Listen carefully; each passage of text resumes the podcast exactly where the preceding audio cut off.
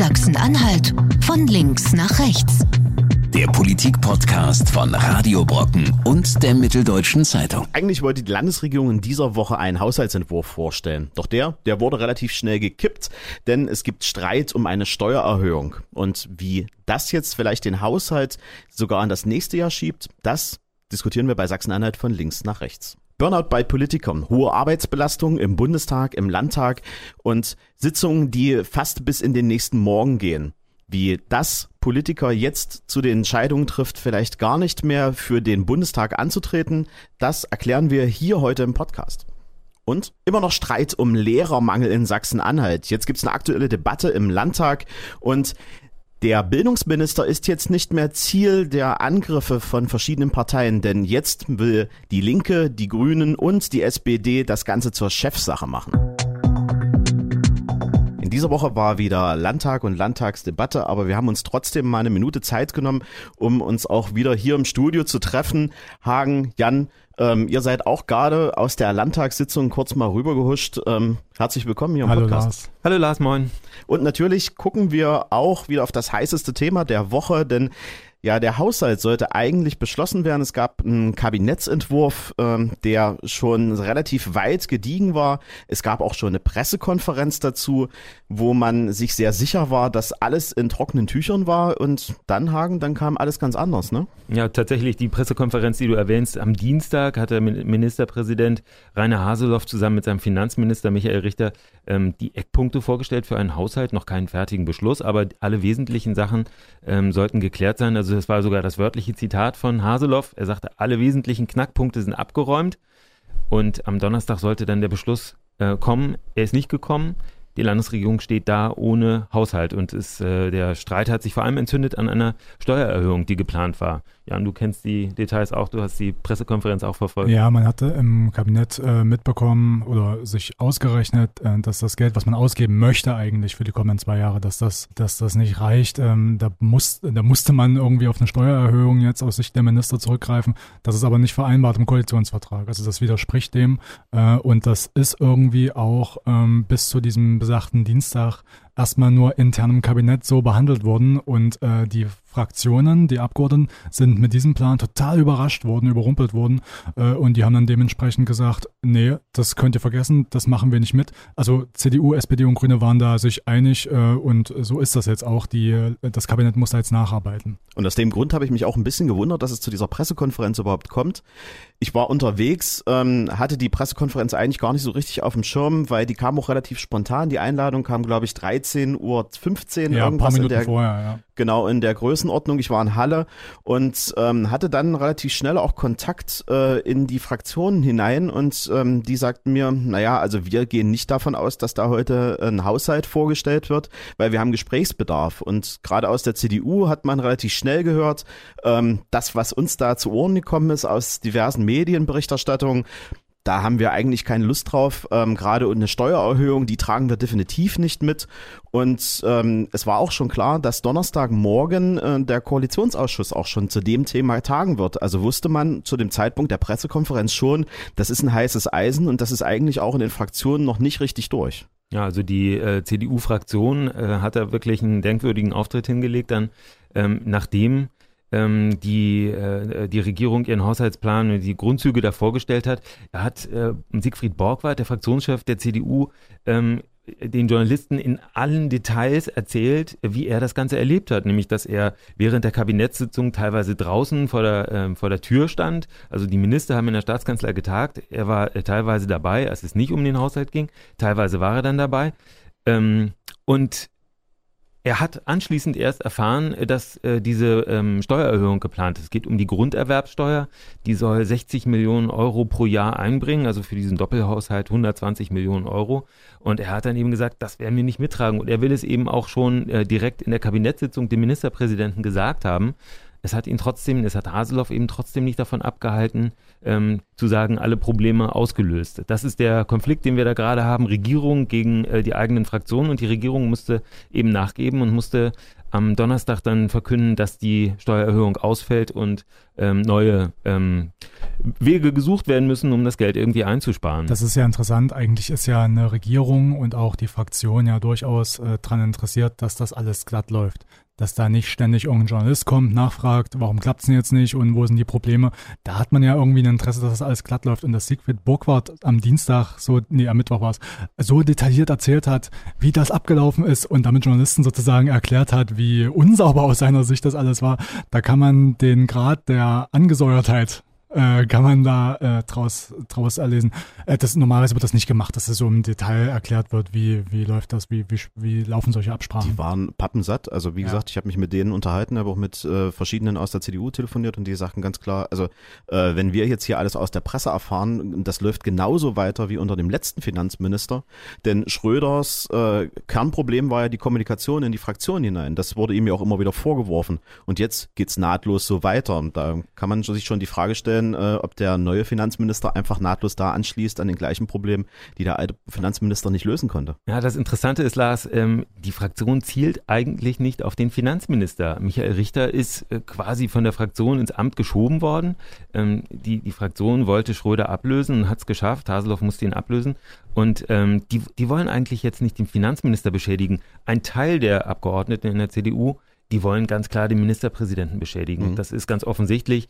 Ähm, das haben ja auch Abgeordnete gesagt, das, was wir da beschlossen haben, nämlich diese Steuererhöhung nicht mitzutragen, das war eigentlich Misstrauensvotum gegen den Ministerpräsidenten. Ich glaube, das Signal ist auch bei ihm angekommen. Die Minen waren sehr angespannt.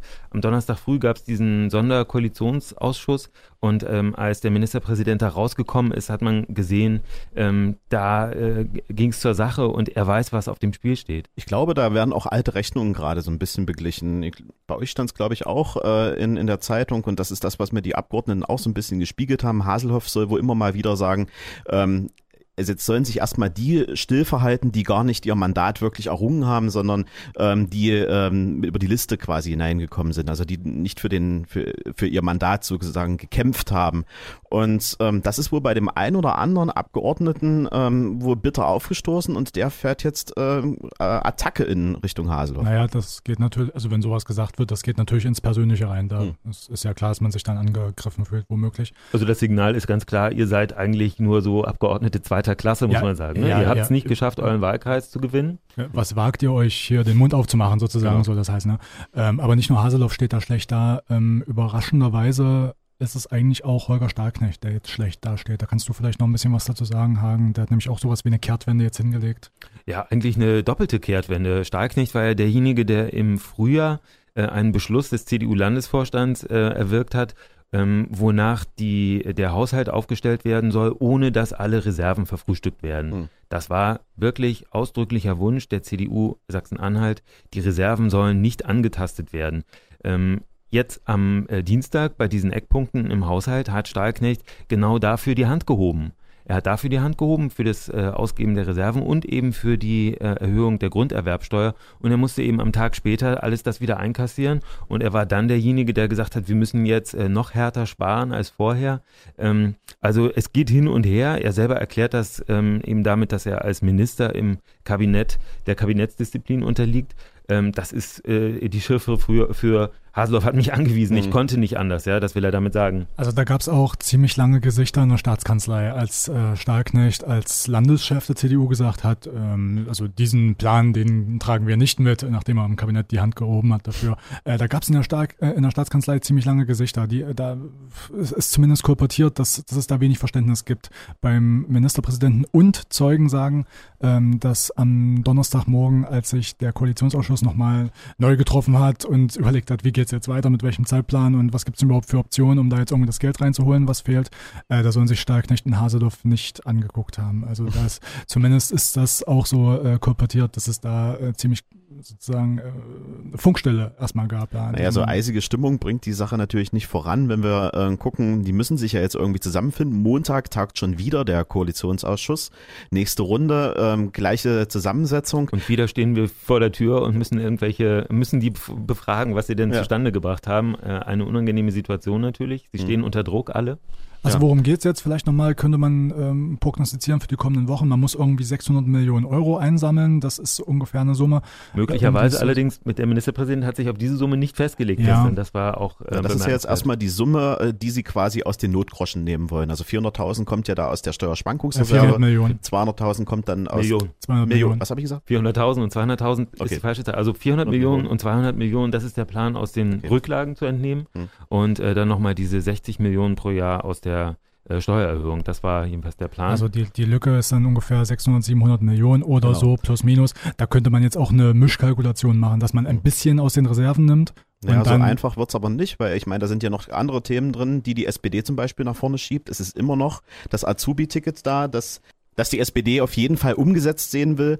Und es gibt immer noch die Schulsozialarbeit, die aufgestockt werden soll und für die auch Geld gefunden werden muss. Also das sind zwei große Themenkomplexe, die auch noch richtig Geld benötigen. Mhm. Und ob das bis zum Ende des Jahres überhaupt gelöst werden kann, da habe ich so ein bisschen meine Zweifel. wie, wie macht man's? Also wo holt man das Geld jetzt raus aus diesem riesen Finanzplan, der jetzt steht eigentlich?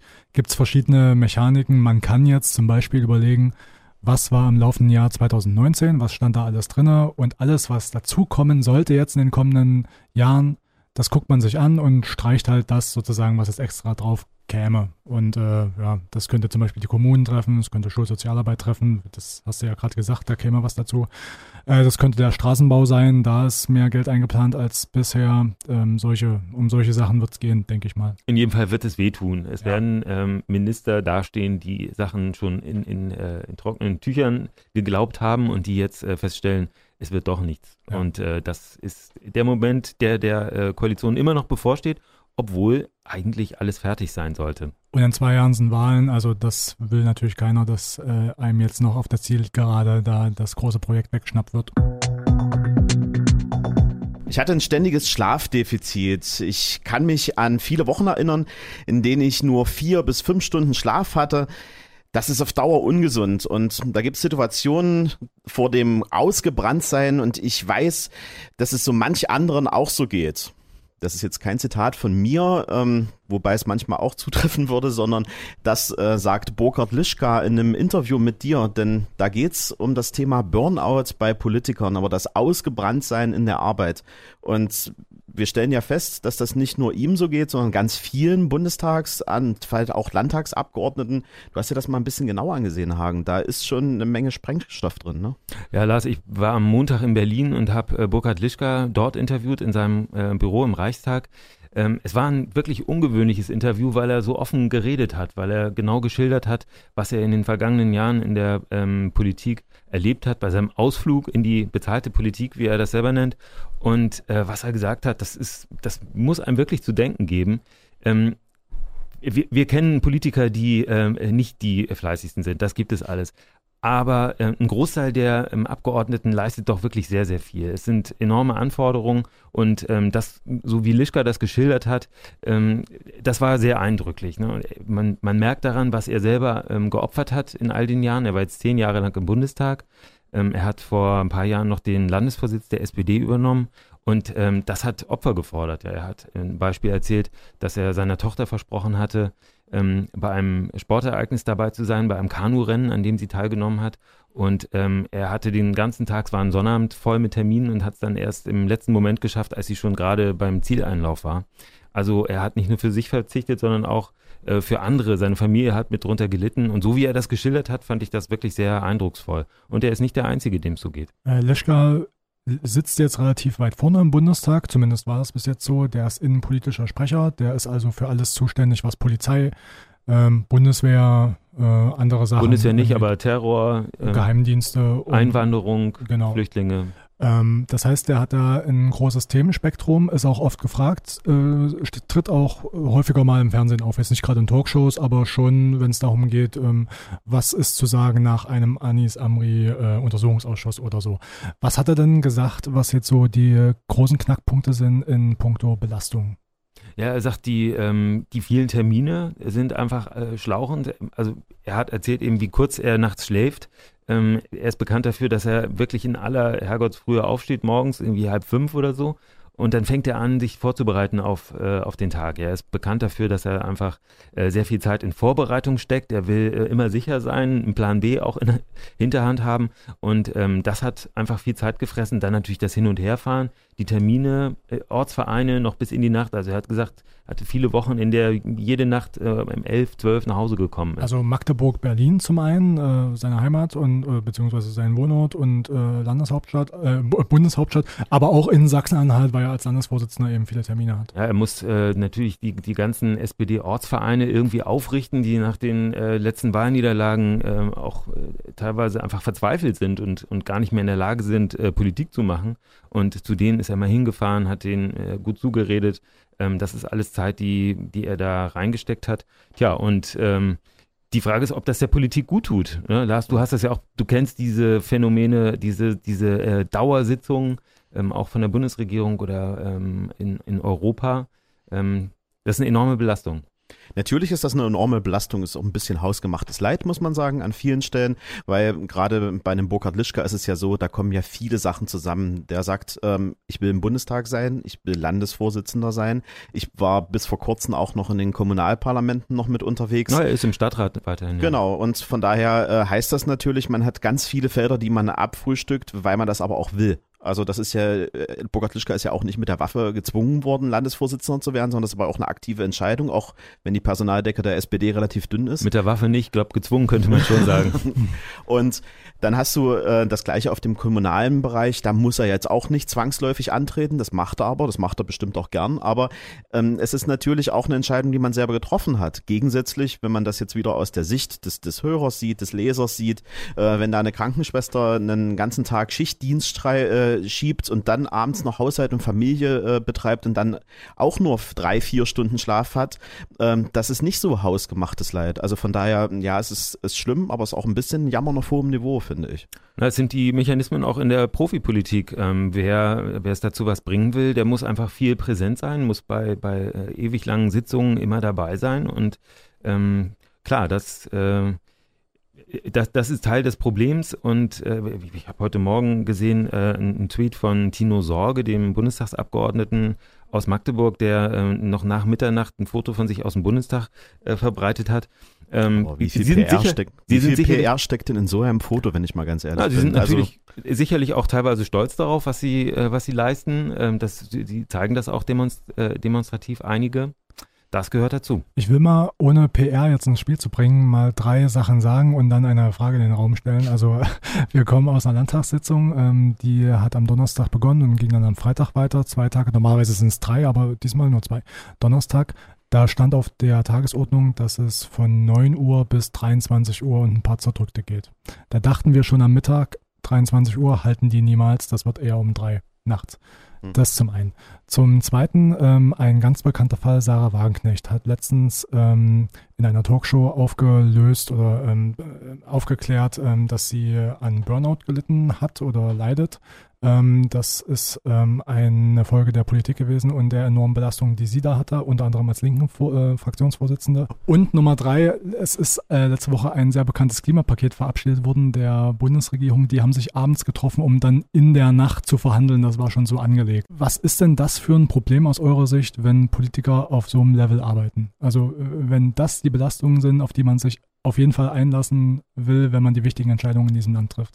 Naja, die Entscheidungen sind halt auf viel zu wenig Schultern verteilt. Das ist ja im Prinzip das Gleiche mit dem Beispiel, was ich jetzt auch gebracht habe. Zu sagen, äh, man ist jetzt äh, Landesvorsitzender, man ist jetzt äh, im Landtag und man ist plötzlich noch im Kommunalparlament. Äh, wenn das alles immer nur auf einer Schulter äh, ruht und man plötzlich, keine Ahnung, in einem Koalitionsausschuss sitzen muss, man ist aber noch in einem Fachausschuss für äh, Umwelt, Verkehr, hast du nicht gesehen, und hat gleichzeitig aber noch auf seiner eigenen politischen Ebene noch Dinge vorzubereiten, weil man dann Kommunalvorsitzender, Kreisvorsitzender, Landesvorsitzender einer Partei ist, dann türmen sich halt die Aktenberge auf dem eigenen Tisch. Das ist ganz klar. Aber das ist ja eine Mechanik, die muss ja die Politik von innen heraus ändern. Also da muss sich halt auch die, die ganze Arbeitslast dann auch auf mehrere Schultern verteilen. Das kann nicht sein, dass das einer dann alles machen muss. Na, also äh, ein gewisses Problembewusstsein kann man erkennen. Ähm, Jan, du hast danach gefragt, was hat das eigentlich für Folgen? Das hat natürlich die Folge, dass bestimmte Leute von vornherein überhaupt nicht mitmachen, weil sie sagen, den Wahnsinn mit den ganzen mitternächtlichen Sitzungen tue ich mir nicht an. Möglicherweise sind es ja sehr kluge Leute, die nicht mitmachen mhm. und die dann in der Politik fehlen. Das ist der eine Aspekt.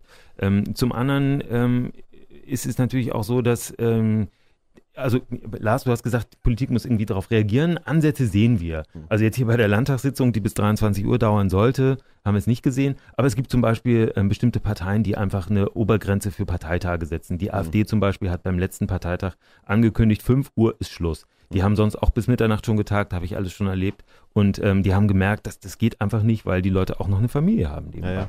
Also wir sehen das ja auch aus der Landtagsebene runtergezogen. Also ich, mein Lieblingsbeispiel ist da zum Beispiel der Tobias Krull, der ist gefühlt überall. Also ähm, da gab es vor Jahren mal so eine Kolumne hier in Magdeburg, ähm, so einen anonymen Blogger, Hildegunst nannte sich der, und der schrieb über Tobias Krull immer Mr. Ehrenamt, weil äh, man die Volksstimme aufgemacht hat und man hat ein Foto von Tobias Krull wieder bei einer ehrenamtlichen Veranstaltung gesehen. Und das macht aus meinem Wahrnehmen Tobias Krull nicht weil er so gerne in der Zeitung ist, sondern weil er sich wirklich für soziale Themen beispielsweise unglaublich interessiert und auch engagiert. Und dadurch hat er aber eine, die Landtagssitzung, ähm, er arbeitet für den Stadtrat immer noch zu, er war früher war sogar äh, Mitarbeiter im Stadtrat und hat immer noch diese ehrenamtlichen Tätigkeiten, die den Kalender dann manchmal bis 22 Uhr voll machen. Und das bedeutet dann eine Dreifachbelastung, Vierfachbelastung und Familie hat er nebenher auch noch aktuelle Debatte im Landtag in dieser Woche. Es ging mal wieder um die Lehrer und die nicht vorhandenen Lehrer im Land.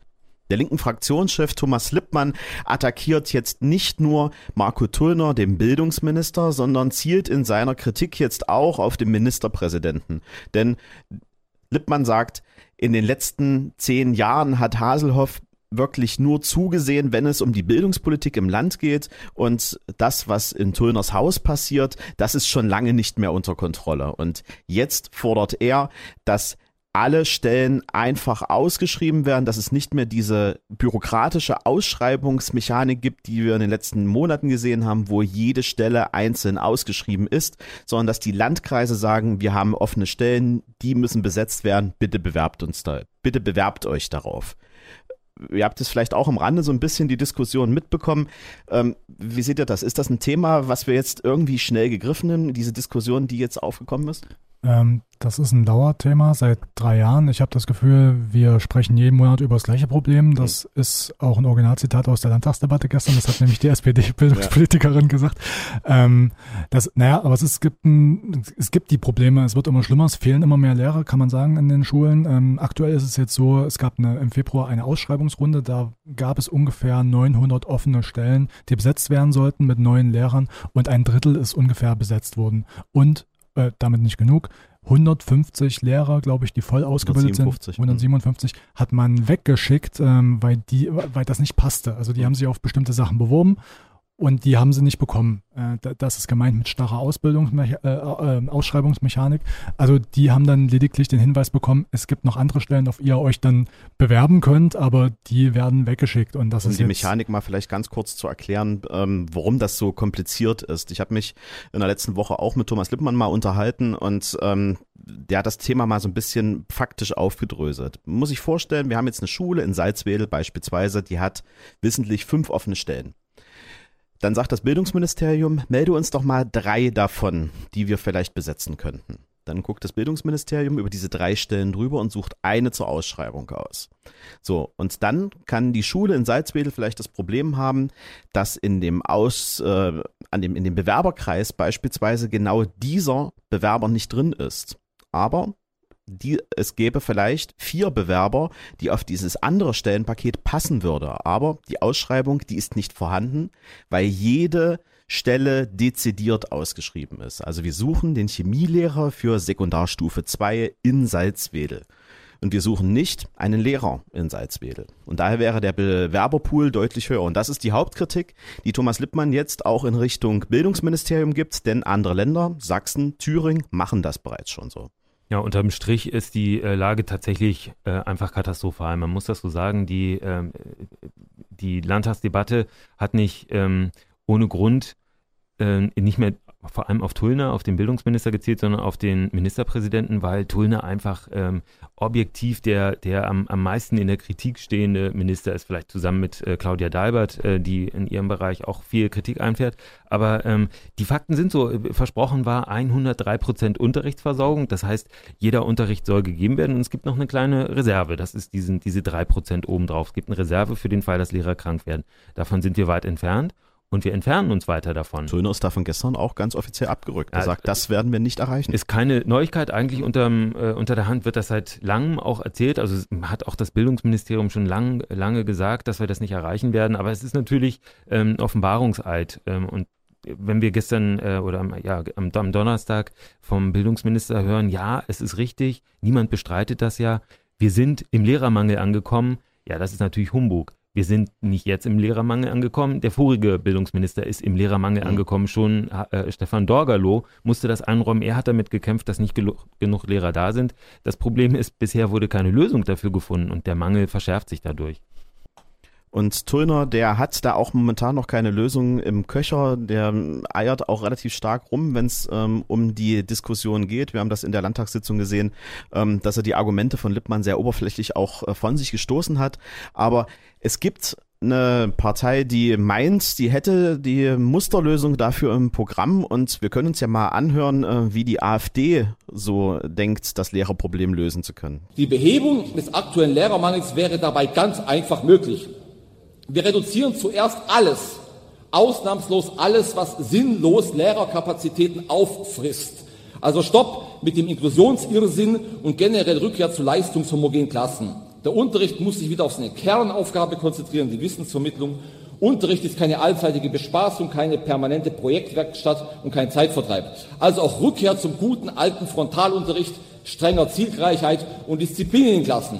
Das spart nicht nur Lehrer, sondern würde dazu führen, dass die Kinder an der Schule wieder etwas lernen. Und ich muss ganz ehrlich sagen, als ich das gestern gesehen habe, was da Hans-Thomas Tillschneider von der AfD von sich gegeben hat, da wird mir schon ein bisschen anders. Also ähm, das Thema Inklusion komplett aus den Schulen zu verbannen und zu sagen, naja, Eltern, die jetzt schon so schwere Schicksalsschläge haben, ein behindertes Kind großziehen zu müssen und ähm, damit auch jeden Tag leben müssen, die, die einen doppelten und dreifachen ähm, Aufwand zu betreiben, um überhaupt mit äh, dem Kind, äh, dem Kind ein lebenswertes Leben zu liefern und dann zu sagen, ähm, wir geben den Schülern gar keine Möglichkeit, am normalen Unterricht, an einem normalen Klassenleben teilzunehmen, das finde ich schon ein starkes Stück. Danach kommt noch, das habe ich jetzt weggeschnitten, weil das ähm, ist das übliche Getöse, ähm, die Forderung, ähm, auch alle ausländischen und äh, immigrierten Kinder aus den Klassen herauszunehmen und die sollen sich doch nach Möglichkeit selbst unterrichten. Diese Diskussion mit der AfD zu führen, das kann man sich im Grunde auch schenken. Da kann ich mich auch eine Stunde an den Lichtschalter stellen und immer an und ausmachen. Der Erkenntnisgewinn wird im Grunde der gleiche sein. Aber dieses Thema finde ich, ähm, da, da weiß ich nicht, warum man das als AfD so nach vorne schiebt. Ist man wirklich so gestrig gewandt, dass man diese Themen immer noch ähm, als aktuell und wichtig sieht? Na, also man könnte ja auch anders vielleicht fragen. Äh, Lars, du standest ja selber auch mal kurz vor Schulklassen. Ähm, hast du denn den Eindruck äh, aus der Zeit und aus deinen Recherchen, dass, äh, dass da noch äh, Lehrerkapazitäten verschenkt werden oder vergeudet werden, sozusagen an den Schulen? Na, verschenkt wird dann gar nichts und vergeudet wird da im Endeffekt auch nichts. Also das ist ja alles wichtige Aufgaben, die getätigt werden. Da finde ich das Thema Schulsozialarbeit beispielsweise deutlich wichtiger, dass man genau den Lehrern, die dann am Limit ihrer Kapazitäten sind, dann einfach noch jemanden daneben stellt, der dann quasi diese pädagogischen Aufgaben, diese sozialen Aufgaben dann auffängt und die dann quasi von der eigentlichen Lehrarbeit ableitet. Das finde ich durchaus wichtiger und das wäre auch eine Forderung, die ich hier wahrscheinlich mehr gesehen hätte, als zu sagen, äh, wir tun jetzt einfach so, als gibt es das Thema Inklusion nicht, wir machen die Augen zu und sollen die doch bitte selber zusehen, wie sie mit dem Thema klarkommen. Also das ist definitiv keine Lösung. Die Argumentation von äh, Till Schneider ist natürlich ähm, die, die bekannte Argumentation, die sich eigentlich durch alle Politikfelder zieht. Ähm, das Problem sind die Ausländer, will er letztlich damit sagen. Ähm, wir haben in Sachsen-Anhalt sehr, sehr viele Schulen, die äh, vergleichsweise wenig ähm, Migrantenkinder haben, also wenig Flüchtlingskinder oder sonst Zugewanderte. Äh, einige sehr viele. In den Großstädten gibt es einige Schulen, die ähm, offensichtlich überfordert werden von der, von der Zahl der ähm, zugewanderten Kinder. Ähm, das funktioniert nicht gut mit der Verteilung, muss man da einfach sagen. Ähm, letztlich ist die Frage, ob es Tilschneider da wirklich jetzt um einen besseren Unterricht geht oder ob es einfach nur wieder ein, ein Weg ist, zu sagen, ähm, wir, wir müssen irgendwie uns abgrenzen, wir müssen die, die rausschaffen äh, in Sonderklassen. Das ist ja das äh, auch so ein Signal, was, was AfD-Anhänger dann feiern. Ja, einer, der mal sagt, hier raus mit denen. Mhm. Äh, er begründet das dann irgendwie mit dem Unterricht, aber im, im Kern geht es vielen dann wahrscheinlich einfach nur um diese strikte Trennung. Die, die deutschen Kinder sollen da gefälligst wieder unter sich sein. Und Fernab dieses äh, Themenspektrums haben wir uns natürlich trotzdem mal angeguckt, was ist denn jetzt eigentlich los in der Bildungspolitik in Sachsen-Anhalt und was sind denn die Probleme, die jetzt angegangen werden müssen. Und damit äh, es nicht immer nur eine Diskussion zwischen uns dreien ist, sondern auch derjenige, der das Ganze verantwortet, sich einfach mal Rede und Antwort stellen muss, haben wir uns für die nächste Woche den Bildungsminister Marco Tullner ins Studio eingeladen und er wird uns Fragen und Antwort stehen müssen, genau zu diesen Themen. Und das hören wir dann wieder hier bei Sachsen-Anhalt von links nach rechts. Sachsen-Anhalt von links nach rechts. Der Politik-Podcast von Radio Brocken und der Mitteldeutschen Zeitung. Jederzeit auf Audio Now und in der Radio Brocken App.